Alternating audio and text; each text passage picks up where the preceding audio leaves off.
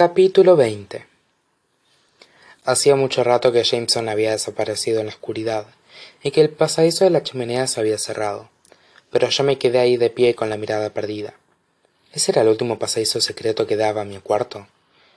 En una casa como esa, ¿cómo iba a poder estar realmente segura de que me encontraba solas? Al final acabé por dirigirme a la repisa de la chimenea para recoger el sobre que había dejado Jameson a pesar de que todo mi ser se rebelaba contra sus palabras. Yo no era ningún acertijo, yo solo era una chica. Leí la vuelta al sobre y vi el nombre de Jameson escrito en él. Es su carta, comprendí, la carta que le entregaron cuando se leyó el testamento. Yo todavía no tenía ni idea de qué pensar de la mía, ni idea de por qué me pedía disculpas Tobias Hawthorne. Tal vez la carta de Jameson aclarara algo. La abrí y la leí. El mensaje era más largo que el mío, pero tenía todavía menos sentido. Jameson. Más vale malo conocido que bueno por conocer, ¿o no? El poder tiende a corromper, y el poder absoluto corrompe absolutamente. No es oro todo lo que reluce. En esta vida solo la muerte segura. Lo podría haber ocurrido a cualquiera. No juzgues. Tobias Tatzer Hawthorne pero cuando se hizo de día ya me había aprendido de memoria la carta de Jameson. Parecía que lo hubiera escrito alguien que llevara días sin dormir, alguien que no estuviera acuerdo del todo, que se limitara a enlazar un tópico tras otro. Pero cuanto más dejaba reposar esas líneas en mi mente, más empezaba a considerar la posibilidad de que Jameson tuviera razón. Aquí hay algo, en estas cartas, en la de Jameson, en la mía, una respuesta o al menos una pista, pensé. Rodé para bajarme de mi gigantesca cama. Fui a desenchufar mis móviles, en plural, de los cargadores, y descubrí que mi móvil viejo se había muerto. Pulsando el botón de encendido con fuerza unas cuantas veces, y con un poco de suerte conseguí que se encendiera. No sabía siquiera cómo empezar a explicarle a Max las últimas veinticuatro horas, pero necesitaba hablar con alguien. Necesitaba un poco de contacto con la realidad. Y lo que obtuve fueron más de cien mensajes y llamadas perdidas.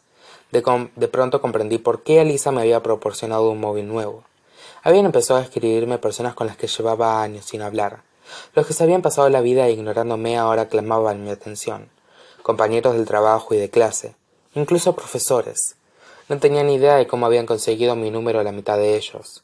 Cogí mi móvil nuevo, me conecté a internet y descubrí que mi correo electrónico y mis redes sociales estaban incluso peor. Tenía miles de mensajes, la mayoría de desconocidos. Habrá quien te vea como Cenicienta y habría quien te vea que te considera María Antonieta, recordé. Sentí un retortijón en el estómago. Dejé ambos móviles y me levanté tapándome la boca con la mano.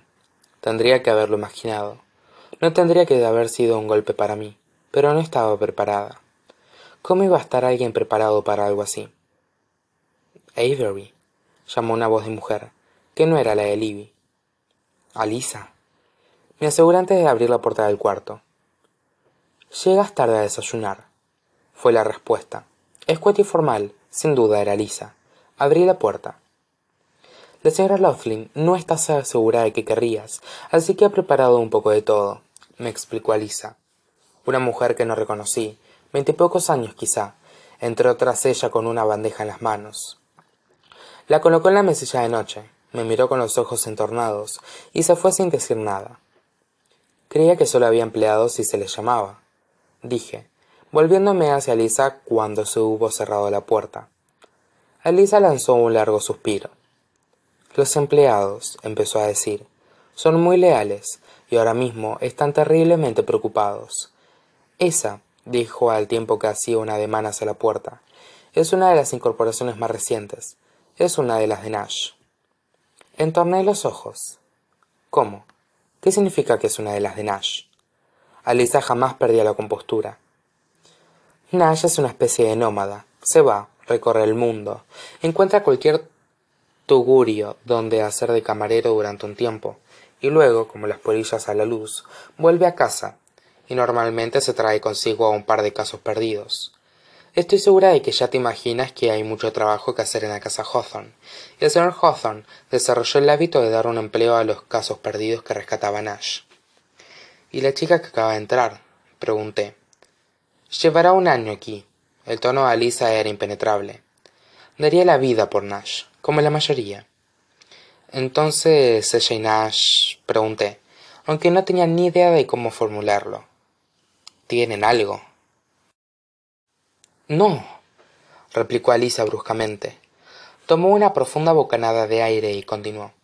Nash jamás dejaría que surgiera nada con alguien sobre quien él tuviera algún tipo de poder.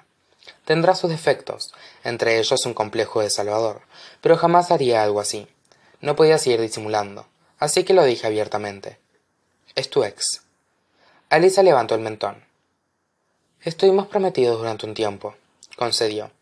Éramos jóvenes, hubo problemas, pero te aseguro que no tengo conflicto de interés algunos por los que respecta a tu representación. Prometidos. Tuve que hacer acopio de toda mi voluntad para no quedarme boca abierta. Mi abogada había estado a punto de casarse con un Hawthorne y ni siquiera había pensado que estaría bien mencionarlo. Si lo prefieres, me dijo algo tensa, puedo mover algunos hilos para que tu contacto con el buffet sea cualquier otra persona. Me esforcé por dejar de mirarla embobada e intenté procesar la situación. Alisa había sido siempre muy profesional y casi daba miedo lo buena que parecía ser en su trabajo. Además, teniendo en cuenta toda la historia del compromiso roto, Alisa tenía una buena razón para no ser leal a los Hawthorne. ¿Qué va? repuse. No necesito otro contacto. Aquello le arrancó una pequeñísima sonrisa. Me he tomado la libertad de matricularte en el Heights Country Day. Alisa volvió a centrarse en su lista de tareas con una eficiencia implacable. Es el instituto donde Baxander y Jameson. Grayson se graduó el año pasado.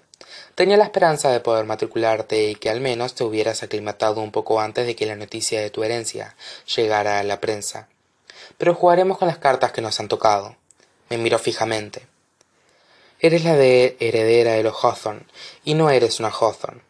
Y eso va a llamar la atención, incluso en un lugar como Country Day, donde no serás ni mucho menos la única persona de posibles.